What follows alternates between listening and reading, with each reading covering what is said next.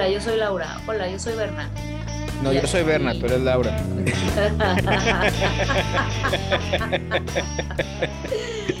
no te preocupes. Continúa igual. O sea, esto no es tan formal como las presentaciones en Zoom que has hecho de tu maestría. Perfecto.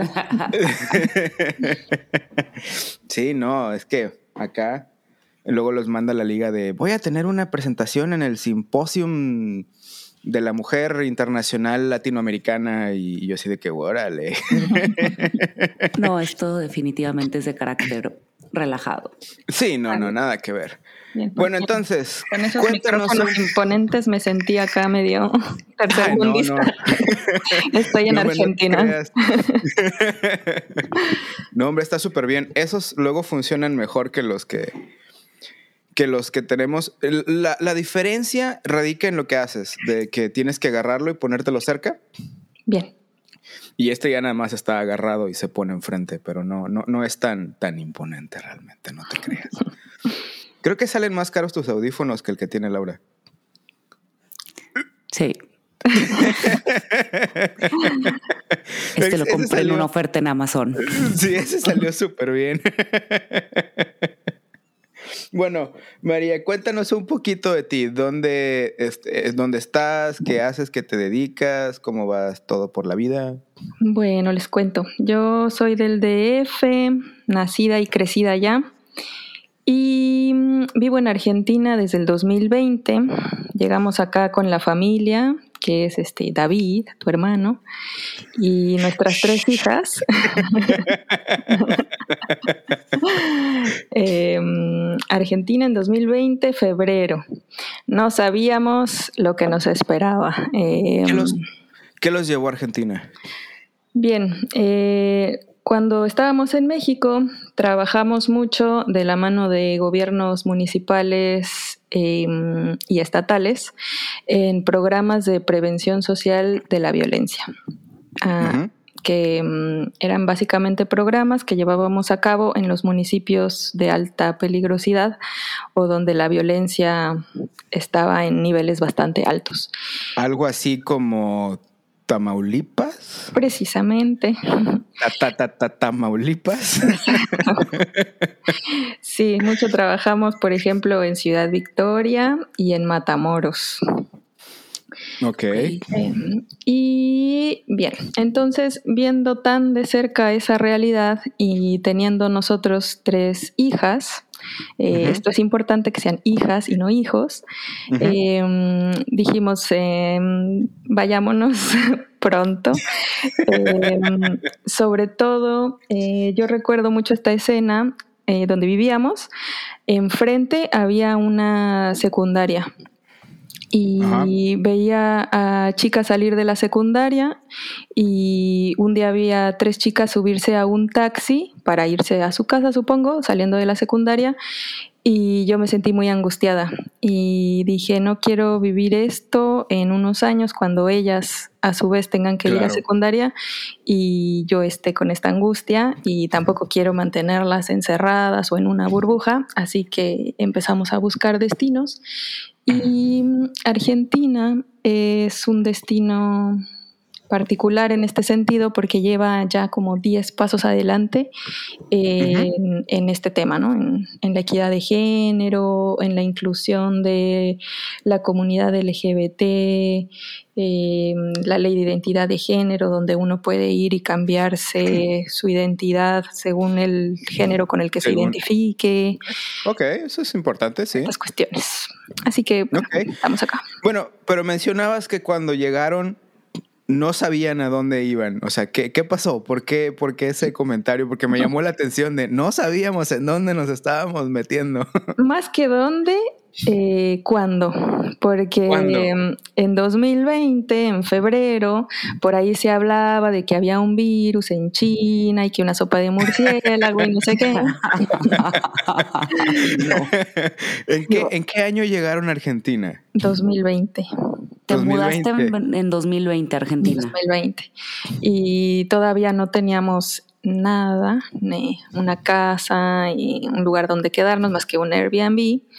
Y poco tiempo después eh, se rumoraba por ahí que, que se iban a Pasó cerrar las lo que cosas. pasó. Ajá.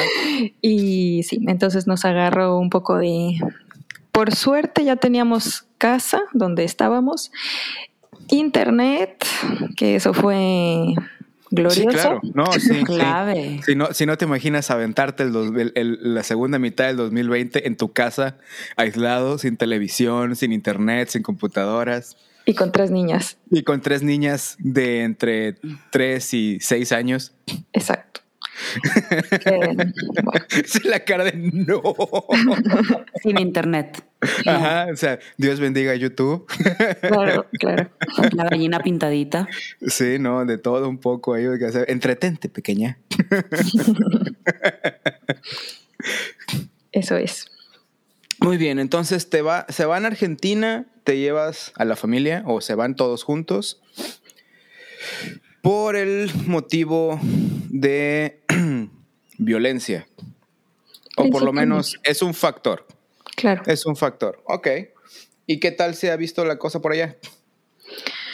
Bueno, en este tema, eh, sí, como toda América Latina, hay un fuerte mm, atraso o muchas cosas por mejorar, ¿no? Pero Claro. eh, sí noto, por ejemplo, que mm, el- esta sensación de sentirse todo el tiempo atemorizada o perseguida, acá se diluye bastante. En sí, en Buenos Aires, en los barrios eh, de mejor poder adquisitivo y todo, pero aún en esa misma circunstancia en la Ciudad de México no, no hay esa sensación de me pongo la ropa que quiera y salgo a la calle y está todo bien y no tengo que ver si en la esquina de allá hay una construcción y voy a pasar enfrente de 10 hombres, mejor me cruzo la calle y paso por el otro lado. Eso acá no pasa. Claro, estás hablando de género, violencia de género, Sí. directamente, ¿verdad? María, platícanos por qué están en ese sentido también allá. ¿Por qué crees que eh, La diferencia. Ajá, la diferencia en esta eh, situación tan, bueno, tan específica y como tú dices, en toda Latinoamérica eso es un tema, pero ¿qué, qué, qué hacen en Argentina o qué han hecho en Argentina? ¿Has observado medidas específicas por parte de, no sé, eh, el gobierno? O, ¿Por qué crees que allá se vive mejor siendo mujer que en otros países de Latinoamérica? Yo creo que Argentina, bueno, todo esto es teoría, es lo que he Claro. observado, ¿no? ¿no? En realidad es algo que todavía está pasando y va a faltar analizar qué pasó en este momento. Pero es algo que mm, hacía notar a una compañera, nueva amiga argentina, ¿no? Que le platicaba de esta situación y ella me decía, ah, mira, no me había dado cuenta, pero tienes razón, yo hace unos 10 años también tenía esta sensación de sentirme insegura todo el tiempo y ahora no la tengo. Y algo pasó ahí que yo no me di cuenta y, que ahora me siento con mayor seguridad, ¿no? Que incluso hace 10 años había tenido un episodio donde la habían perseguido en la calle, pero ahora no más. Entonces, em, una cuestión es el movimiento Ni Una Menos, que acá en Argentina estuvo muy fuerte, ¿no? Em, eh, y bueno, las mujeres se juntaron a la- en la calle para protestar por el tema de feminicidios. Esto también ha pasado en México. Pero Argentina ya tiene un pasado eh, oscuro, ¿no? Con la dictadura. Claro. Y a partir de ahí tiene como una tradición de activismo bastante fuerte, bastante poderoso, ¿no? Y, por ejemplo, ¿no? por, por citar una cuestión que también se relaciona con el género, eh, las madres de Plaza de Mayo que salían a protestar durante la dictadura para buscar a sus hijos y sus nietos, usaban un pañuelo blanco, ¿no? Amarrado a la cabeza y este símbolo se quedó en, en todas partes, ¿no? Uno todavía sale a la calle y ve los pañuelos blancos, hay incluso canciones para niños y niñas eh, en, en honor a estas abuelas de Plaza de Mayo. Recién hace unos días murió Eve de Bonafini, que era una gran referente en este tema. Y eh, ustedes recordarán o habrán visto los pañuelos verdes, Claro. Para, para la interrupción legal del embarazo y vienen de esa tradición, la del pañuelo, ¿no? Entonces, eh, el pañuelo blanco eh, de estas madres ahora se transformó en el pañuelo verde y es como la herencia, ¿no? La transición a, a la nueva generación de las nuevas luchas por los derechos humanos y ahora enarboladas por, por la bandera de género. Ok. Entonces estamos viendo una diferencia cultural.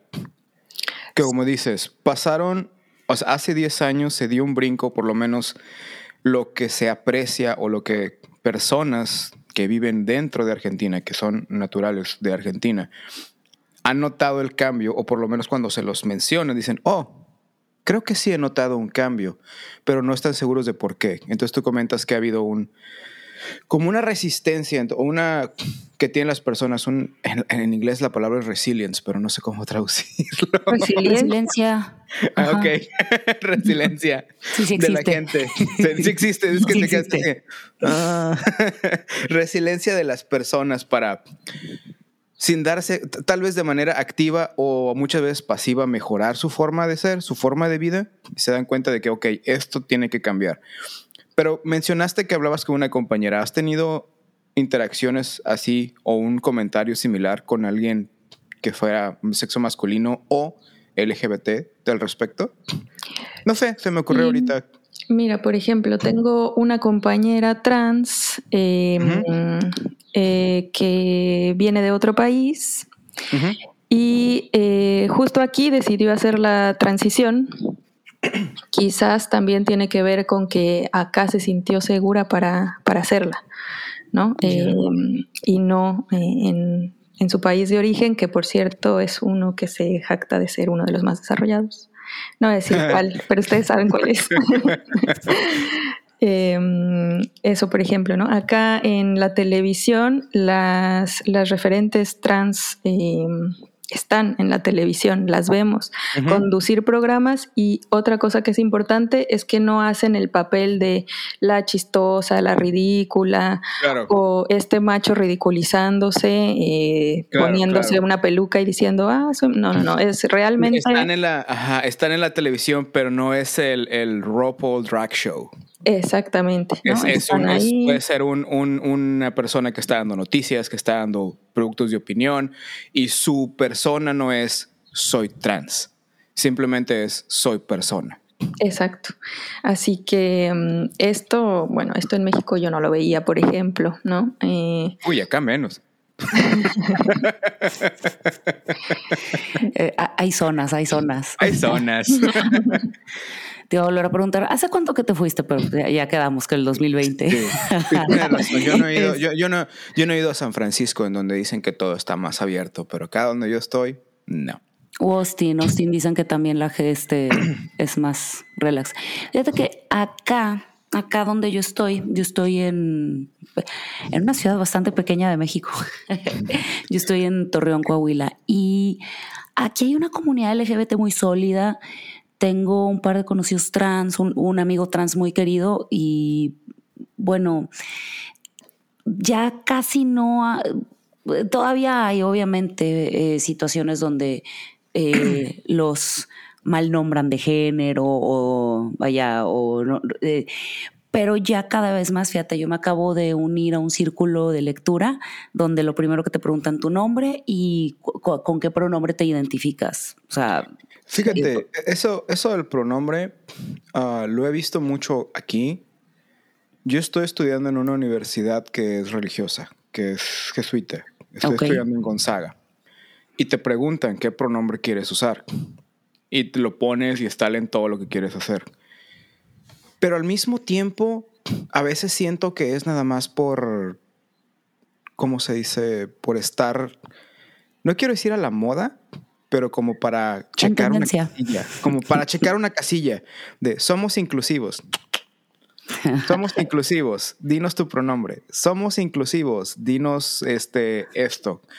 O no sé, muchas veces cuando se habla de, de inclusividad, um, simplemente lo, lo- lo hacen, y lo veo también en el mundo corporativo, lo hacen para, mírenos, somos inclusivos, tenemos una persona de color. Mírenos, somos inclusivos, tenemos esto. mírenos, somos inclusivos. Pusimos nuestra banderita en Twitter. O miren, somos inclusivos, hicimos esto. Entonces, muchas veces eso es mi percepción, de que simplemente es el checkmark. Sí lo hicimos bien o sí lo hicimos, pero pasa el día, el día trans que acaba de ser hace unos días, el Día Internacional Trans, de que pusimos la banderita y ya. O pusimos esto otro y ya. Y, y lo que sigue, ¿no? pero una aceptación cultural, así como dices, una representación en televisión, una representación en cine, en donde empiezas a ver una persona, empiezas a ver que es algo aceptado y como dice María, que no simplemente es el papel del exótico, por así decirlo, de la burla, del diferente. Porque así empieza también en, en, latinos. O sea, lo veías antes, veías que en la televisión o en Hollywood, el papel de latino no estoy diciendo que sea una mala actriz, pero tienes, por ejemplo, a Sofía Vergara, en donde todos sus papeles son con el acento súper marcado, son con la actitud de mujer latina que tienen súper estereotipada o tienen ciertas cosas. Por otro lado, por fin veo en Star Wars la serie de Andor y digo yo, ok, él es latino y en ningún momento se le menciona o se le busca o algo. Simplemente está haciendo un papel, está haciendo un personaje. Pero también regreso a, es hombre. Exacto, o sea, luego te vas con otras cosas por ahí de cómo se puede ver, pero por lo menos dices, esto es un avance. Entonces, verlo desde el punto de vista argentino, desde el punto de vista de la televisión argentina, como dicen, donde ya llegamos a ese punto, o ya llegaron, ahí ya me estoy incluyendo, ya llegaron a ese Qué punto. inclusive eres. Inclusivo, ¿verdad? ya llegaron al punto en donde es, es, es normal verlo y ya no es un, oh, mira, se están haciendo esto.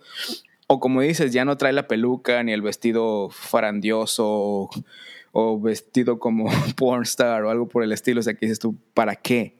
O sea, es simplemente para el shock and awe. Pero ahorita ya lo ponen más como él.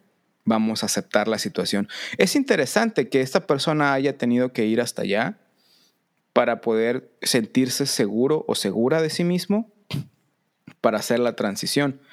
Digo, aquí está complicado el asunto. No, es que definitivamente vives en un lugar olvidado de la mano de la ciencia. No, es y el progreso. Deja, mira, es que ese es un lugar de extremos. Como te puedes encontrar personas, te puedes encontrar gente, te puedes encontrar comunidades en donde es abierto y, no te ven mal ni nada por el estilo.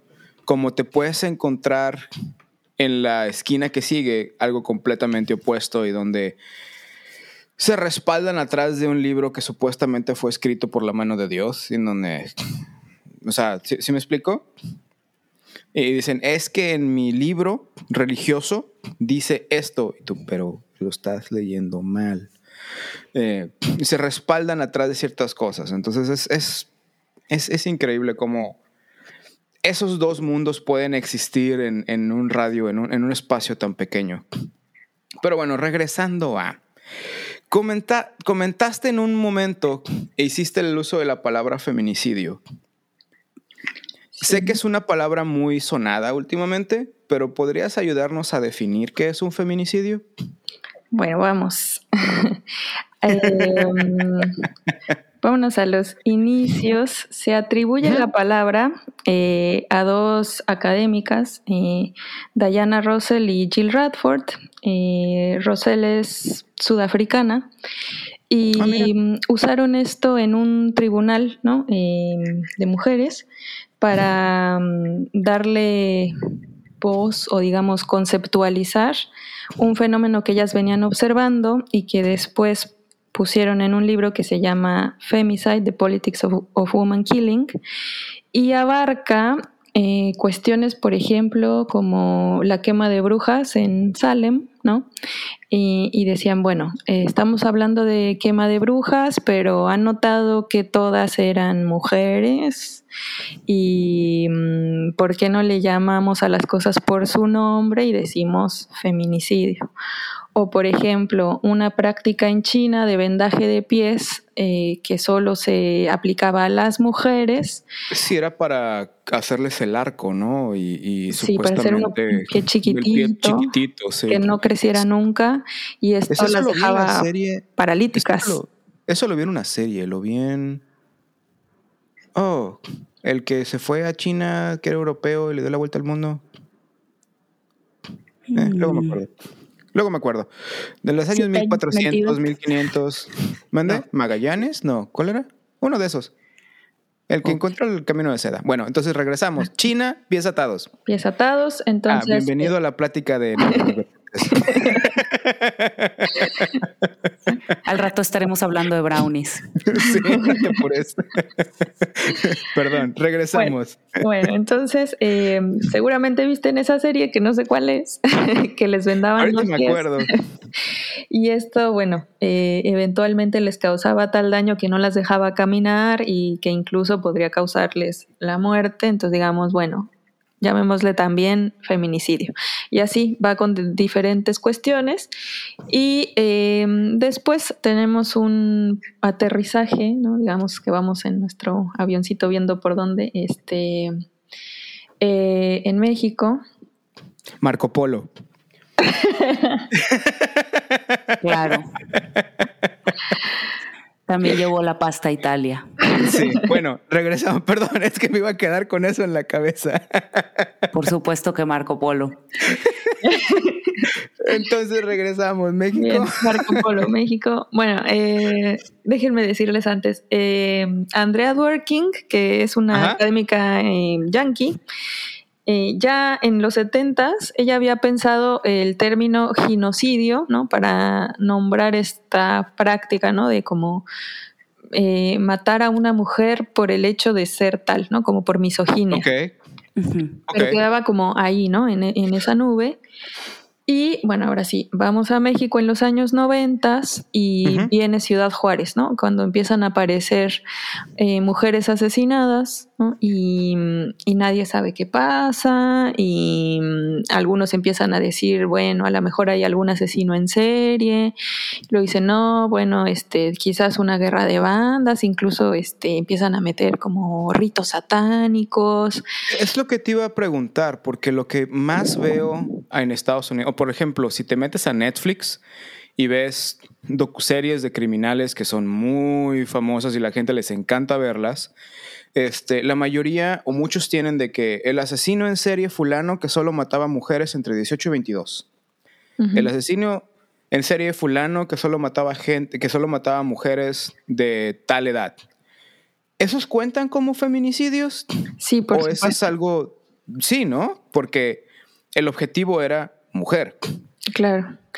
De hecho, ya les podremos llamar eh, el femicida serial fulano, ¿no? Que no es lo mismo ser un asesino en serie, que no es selectivo, ¿no? O sea, que, a lo mejor tiene como objetivo matar cierto grupo poblacional, pero que no sean mujeres, a uno que se enfoca en eso, ¿no? El más famoso que tenemos es Jack el Destripador, ¿eh?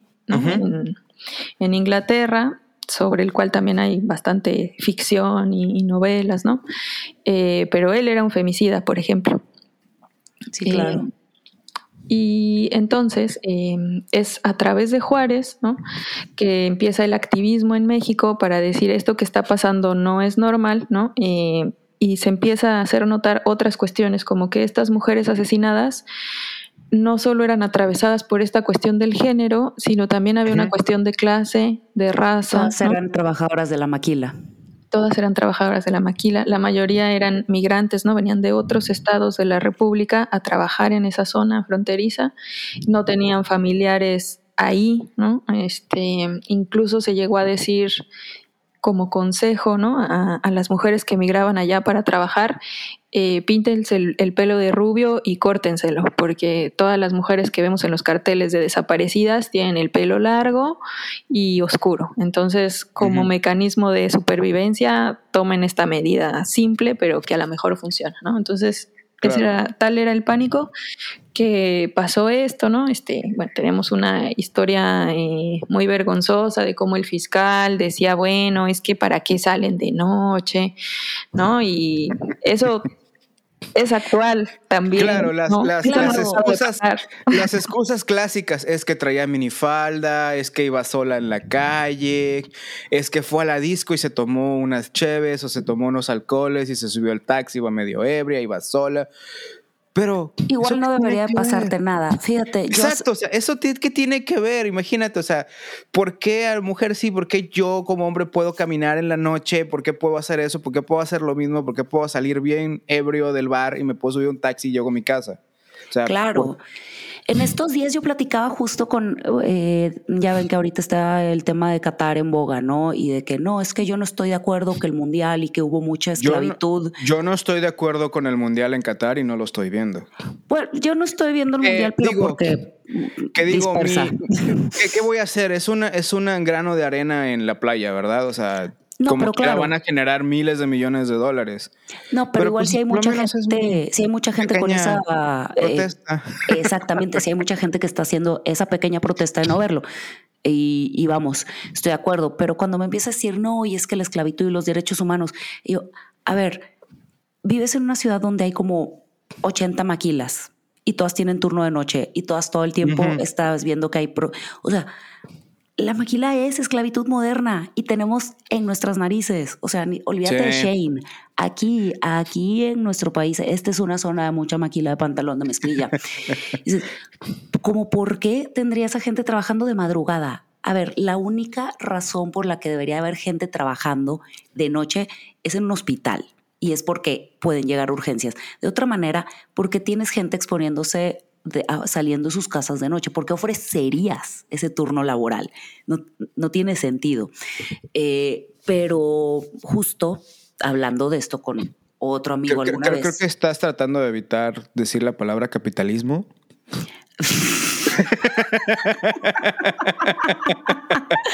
No, es que a ver, como en todo hay excesos, o sea, a ver, yo, yo estoy de acuerdo con que existe el libre mercado y que se, que se coticen las cosas y les asignemos un valor de acuerdo a su...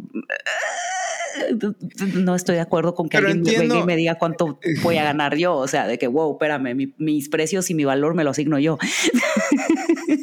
Entiendo tu punto, pero, o sea, ajá, sí. O sea, no debería de haber gente trabajando de noche, más que en un hospital. Y Mm. no, o sea, para cubrir la hora de urgencias. Entonces, está ese tema y está el tema de, a ver, pues es que ¿por qué andan en la noche? A ver, no todo es me salí al antro.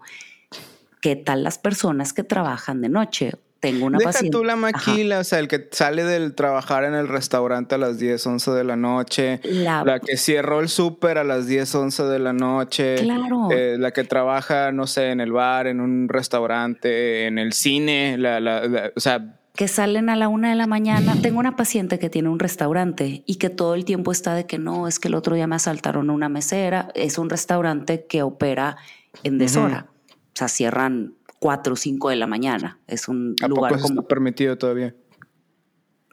Sí. Órale. Por ejemplo, o sea, eso que dices, güey, es que, a ver, si te hambre a las 3, 4 de la mañana, güey, sírvete un Ah, cereal no, en tu sí. casa. Créeme, créeme que yo extraño, yo extraño vivir en Monterrey en donde podía caminar tres cuadras y llegaba a los tacos que, eran 24 horas, que solamente cerraban entre 5 y 6 de la mañana. Ay, Deli. Exacto, o sea, aquí El son pirata las- chacho. son las 10 y media de la noche y ya está todo cerrado. Ok. Pero es un tema legal, Ah, es un tema cultural. claro.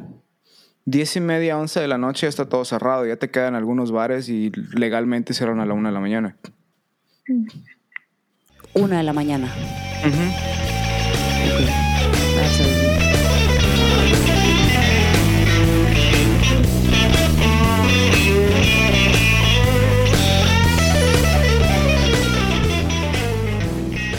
Mi nombre es Bernabe Mares. Mi nombre es Laura Arias. Muchas gracias por escucharnos el día de hoy. Los esperamos la próxima Vamos a la semana. próxima edición. Eh, el próximo capítulo por el mismo Vaticanal. en donde quiera que ustedes escuchen su podcast. Espero que esté disponible en donde escuchen su podcast. No olviden suscribirse para que nos tengan de manera automática. Danos un like, para que te lleguen todas las notificaciones. Y si te gustó, compártelo con tus amigos. Y déjanos un review porque nos ayuda de alguna manera. No estamos seguros de cómo, pero sabemos que nos ayuda de alguna manera. Al menos a los apapachos al ego. Gracias. También se mínimo. aceptan, también se aceptan críticas constructivas. Y de las no constructivas también. Que hablen bien o que hablen mal. La Eso lo hablen, como dijo Yo leo las otras.